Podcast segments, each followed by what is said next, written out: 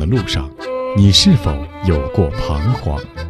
在青春的旅途中，你也可曾有过迷茫？面对亲子教育，你是否还有担心和疑虑？一起关注成长你我他，让生命与智慧一同成长。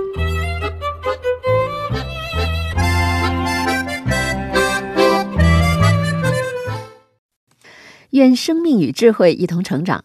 海内外的各位听友，大家好，欢迎来到《成长你我他》，我是您的朋友钟庆。听众朋友，人都会有各种各样的情绪，而在育儿这件事情上，很多妈妈都有一个共同的情绪，那就是感到焦虑。对职业与带孩子冲突的焦虑，对孩子成绩的焦虑，对社会激烈竞争的焦虑，对孩子不听话的焦虑等等。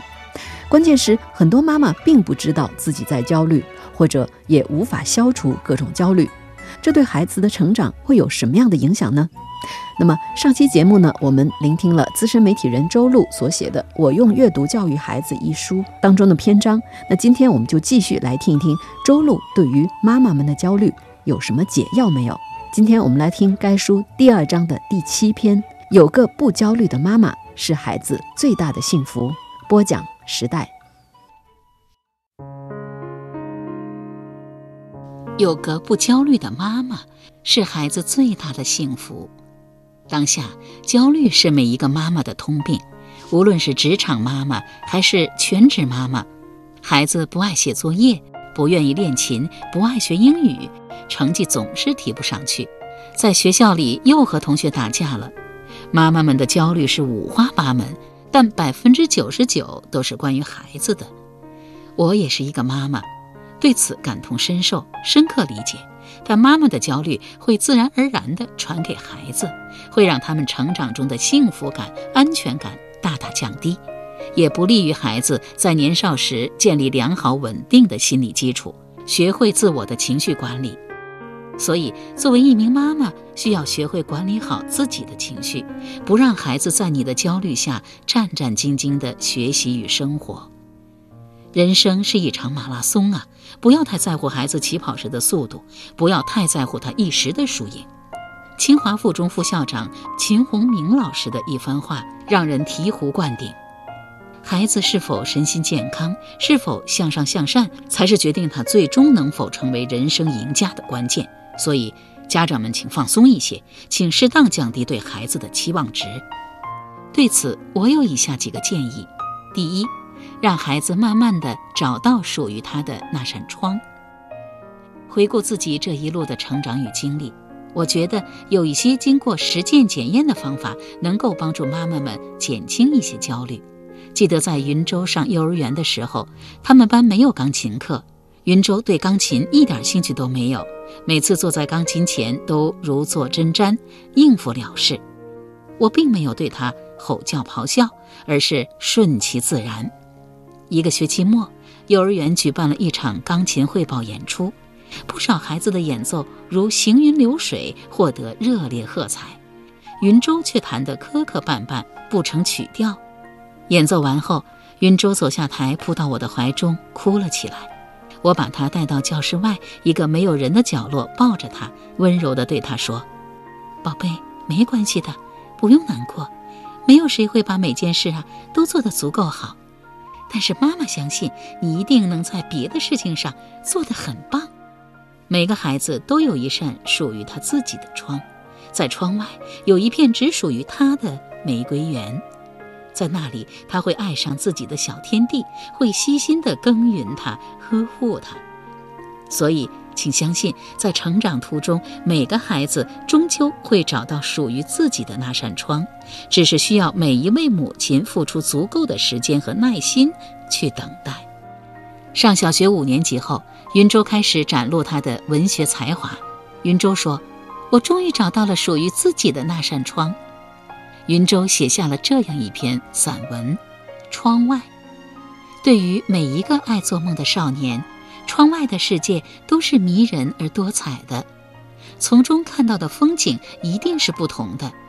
窗外，你可看到满天的繁星，金黄的稻海，雪白的芦苇，雄伟的高山，清澈的小溪，蔚蓝的大海。这世界上的每一扇窗户都是一个故事，都是一个不大一样的人生。你可知道，在那窗的后面，总会有他的故事。不管你遇到了怎样的困难，那扇窗总会默默地听你倾诉满腹的苦恼，帮你将寒冷的夜风抵挡在外，为你守护着温暖的天地。有时，我们也会判断窗外的风景，走到一扇窗前，看见一只可爱的小狗被埋葬，眼泪会不由自主地涌出来。别担心，这只是开错了窗。来到另一扇窗前，那里有一株娇艳的玫瑰为你开放。只要你细心的寻找，总会发现一扇为你而开的窗户。你不用着急，它总会来到你身边。你要做的是相信自己，做真实的自己。那扇美丽的窗会不约而至来到你身边。窗外的世界是多么让人期待。我们只要打开心灵的那扇窗，美好的景色就会到来。不要对生活抱以灰色，那扇你期待的窗依然在等你。云舟。以上是云舟写的散文《窗外》。万科集团董事局主席王石先生曾说过：“任何当下让你焦虑不已的事，十年后回头来看时，都会觉得不值一提。”这个道理也同样适用于妈妈们对于孩子的成长焦虑。孩子终究会慢慢长大，虽然不一定是按照你预想的方式，所以让我们放松一些，与他平等对话，和他一起成长，一起进步，这样才能找到解决孩子成长烦恼的好方法。对于如何消除妈妈对儿女的焦虑，第二点建议是挤出属于自己的时间。减轻焦虑的另一个方法是，母亲不要把孩子看成是生命中的唯一，而是应该拥有自己的时间，做一些自己喜欢的事情。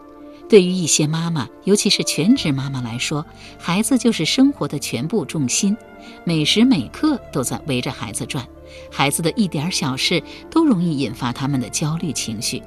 而作为一名女性，除了家庭、孩子之外，还需要有自己的爱好、自己的朋友、自己喜爱的事业，需要建立自己的精神世界。可能很多妈妈会说：“哪有自己的时间呢？”没错，这是一个时间战场，工作、家庭、孩子都在抢占我们大量的时间。可是，只要我们善于管理时间，属于自己的时间总是会不断的被挤出来的。罗琳是一位美丽优雅的北大老师，是两个孩子的母亲。她说：“我的时间并不都属于家庭和孩子，尽管我的工作异常忙碌，常常加班，但每周我都会抽出时间单独和闺蜜聚会。每个月我都会自己去听一场音乐会，每年我都会安排一次只和好朋友出游的旅行，把老公和孩子放在家里。”这样给自己充电，才能使我更热情满满、面带笑容地投入家庭生活中去。对于罗琳老师的生活态度，我深表赞同。尽管生活琐碎繁杂，常常令人疲惫不堪，但请一定给自己留出一点时间，让自己的心能享受到哪怕片刻的美好和安宁。这样，你就会重新发现生活的意义，不再为孩子的一点小事而焦虑不已。这样的你才是孩子所期待的母亲。关于如何消除妈妈对儿女的焦虑，第三点建议是：实现自我成长。自我成长是家长陪伴孩子的十几年中最重要的一个命题，尤其是对于母亲来说。时代日新月异。新知识、新事物层出不穷，我们唯有不断学习、不断更新自己，才能和孩子一直保持没有障碍的沟通和交流，才能给孩子一个高质量的生命陪伴，才能在关键时刻给予孩子正确的指引。职场妈妈，请一直保持对事业的热情和追求，保持一颗上进的心。你的不懈奋斗是对孩子最好的言传身教。全职妈妈，请保持阅读习惯，多和外界交流，坚持自我学习，不断开阔自己的视野。更重要的是，我们需要保持对生活的热爱，对世界的好奇，对人生的执着。我们需要把培育孩子看成一次难得的自我成长机会，由此学会更好地管理自己的时间和情绪，更好地提升自己的认知水平。家庭教育的实质其实是家长的自我学习和自我成长。我们只有不断开阔视野、提升格局，才能把孩子带入一个更加广阔的天地，才能和孩子一起看见更加遥远的未来。欲穷千里目，更上一层楼。让我们共勉。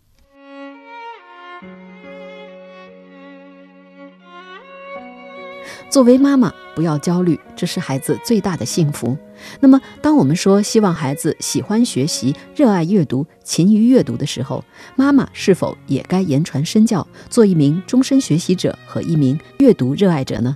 继续来聆听周璐所著的《我用阅读教育孩子》一书第二章的第八篇：母亲唯有阅读，才能匹配孩子的未来。二零一八年初夏，在陪云州参加北京市小升初的各个学校面试中，有一件事让我印象深刻，感触颇多。在一所知名中学的首轮面试中，老师首先问了孩子很多有关阅读的问题，之后老师又把陪同孩子的妈妈单独请进教室，和妈妈聊了一些关于阅读的问题。您陪孩子读书吗？如果是您和孩子同读过哪些书？您为他选书吗？选哪一类的书比较多？您平时读书吗？您喜欢哪一类的书？请给我们分享一下您最近读的一本书。参加完这个面试，有的妈妈面露笑容，有的妈妈则小声抱怨：问题太难了，真不知该如何回答。而我则是非常欣喜。因为从本次面试中读出了教育改革的一个积极信号，学校更加重视孩子的阅读和父母的阅读，重视父母的文化素养。这说明学校更加肯定家庭教育的重要意义和不可替代性。因为教育不单单是学校的事情，更是父母的事业。一个人如果从小没有接受良好的家庭教育，学校教育大概很难在其身上正常实现。所以，这可以视为对父母的鞭策和鼓励，鼓励我们不要放弃自我学习。我认为，希望父母，尤其是母亲坚持阅读，不仅仅是学校和老师的要求，更是家庭文化建设的需求，是教育下一代的必然需求。在本书的写作过程中，我采访了一些优秀少年和他们的母亲，发现了一个事实。这些孩子的母亲无一不是受过良好的教育，知性优雅，谈吐有物。他们无一不是对孩子的阅读高度重视。说起孩子读过的书和自己读过的书，如数家珍，侃侃而谈。的确，每个家庭的藏书都记载着父母和孩子的精神发育史，都传承着家庭的文化，是最值得收藏的家珍。而这些家珍基本上都是由父母，尤其是母亲传承给下一代的。以下呢，我分两方面谈谈自己的看法。第一方面，阅读决定了家庭的软实力。前面提到的《柔性的专断：耶鲁女孩成长记》的作者郭丽老师是我的好朋友。他的女儿2005年被美国著名私立高中迪尔菲尔德学院全奖录取，2007年被美国耶鲁大学、普林斯顿大学全奖录取，2014年被哈佛大学全奖录取，现为美国多家主流媒体《纽约时报》、《大西洋月刊》、《外交政策》、《外交事务》、英国《柳叶刀》、《展望》等杂志特约撰稿人。可以说，郭丽老师是名副其实的牛妈。但她不是虎妈，她是北大中文系硕士，饱读诗书，睿智过人。她曾给我们分享过《论家庭软实力》的讲座，其中的核心观点是：家庭在教育上的投入，包括给孩子买学区房、报各种兴趣班、补习班，让孩子上价格不菲的国际学校等，这是家庭的硬实力。而父母，尤其是母亲的学识、见识和视野，母亲的自我学习能力、反思能力和自我成长能力，是家庭的软实力。而这才是家庭教育成功与否的关键。但现在，家庭的软实力往往被很多人忽略了。上小学后，云州告诉我，班上有不少同学的妈妈都全职了。我问云州：“你希望妈妈全职吗？”他说：“希望啊。”这样每天下午三点放学时，你可以来接我，就可以为我准备美味的晚餐了。”我告诉他：“可是妈妈不希望全职哦，因为妈妈在工作中能不断学习、不断成长，这样才能带给你更广阔的视野、更丰富的见识。至于放学接你、做晚餐的问题，妈妈可以请外公外婆代劳啊。”云州似懂非懂的点点头。在这个价值取向多元的时代，每位妈妈都有选择自己生活方式的权利，这无可厚非。只是建议妈妈们在回归家庭后，千万别让孩子成为自己世界的全部，更别让自己成为孩子的全部，万万不可沦为孩子的高级保姆。我身边还有另外一类妈妈，她们是事业上的女强人。为了显示自己虽然忙，但仍把孩子的教育放在首位，他们给孩子购置了天价学区房，给孩子报满了各种补习班、兴趣班，把孩子的所有业余时间、寒暑假都填满，似乎觉得只有这样才能对得起孩子，也对得起自己。但是他们似乎从来没有和孩子一起读过一本书。妈妈们忙可以理解。但这样的做法无疑是缘木求鱼，他们放弃了亲子关系中需要构建的最重要的一环——和孩子的心灵一起成长，这真是让人遗憾。母亲的见识的积累、视野的拓宽，可以通过多种方式来获得，例如游行、游学、参加一些兴趣班等等。但是最有效、最经济、最持久的方式就是阅读。自己阅读，与孩子一起阅读，读各类经典书、新书、好书。母亲唯有不断读书，不断丰富自己，才能匹配孩子的未来。那关于母亲的阅读，我的看法还有第二方面：阅读提升自我。作家阿瑟·克拉克的墓志铭写道：“我永远都没有长大，但我永远都没有停止生长。”在这里，我给各位妈妈推荐一些自己读过的、让我受益匪浅的好书。《一岁就上常青藤》，作者薛勇；《傅雷家书》，作者傅雷；《孩子，你慢慢来》，作者龙应台；《正面管教》，作者简尼尔森。没有哪一位女性生来就会做母亲，我们需要那些优秀前辈的指引。需要一双温柔而坚定的手扶着我们走过最艰辛、最迷茫的时光，所以我们需要读这些充满人生智慧的好书，他们教会我们如何做一个合格的母亲。除了读教育类书籍之外，母亲还应该和孩子一起读书。我在之前的文章中有过相关论述。在云州的幼年时代，我和他一起读完了唐诗三百首、朱自清散文《朝华夕拾》；在他的少年时代，我和他一起读《红楼梦》《哈利波特》《美国国家地理》少儿版；在他即将步入青年之时，我们一起读《平凡的世界》《老人与海》《人类群星闪耀时》《三体》。在漫长的童读岁月里。我不仅仅重温了经典，更和女儿一起学习了无数新知识，一起遨游于人类的过去与未来的长河中。女儿的未来是怎样的，我还想象不出。但有一点我很清楚，那就是无论她将来做什么，在何方，她一定会有比我们这一代人更国际化的视野、更包容的胸怀、更具世界性的情怀。所以在当下，我仍努力和他一起同读，只有这样，才能和他拥有共同的精神世界、共同的话语体系，才能和他一起学习、一起成长，才能匹配他的未来。教育是面对未来的，愿我们常常记住这句话，为孩子铸就美好的未来。好了，各位听友，以上我们聆听了资深媒体人周璐所写的书《我用阅读教育孩子》。今天的节目就是这样了。编辑钟庆，感谢您的收听，下期节目再会吧。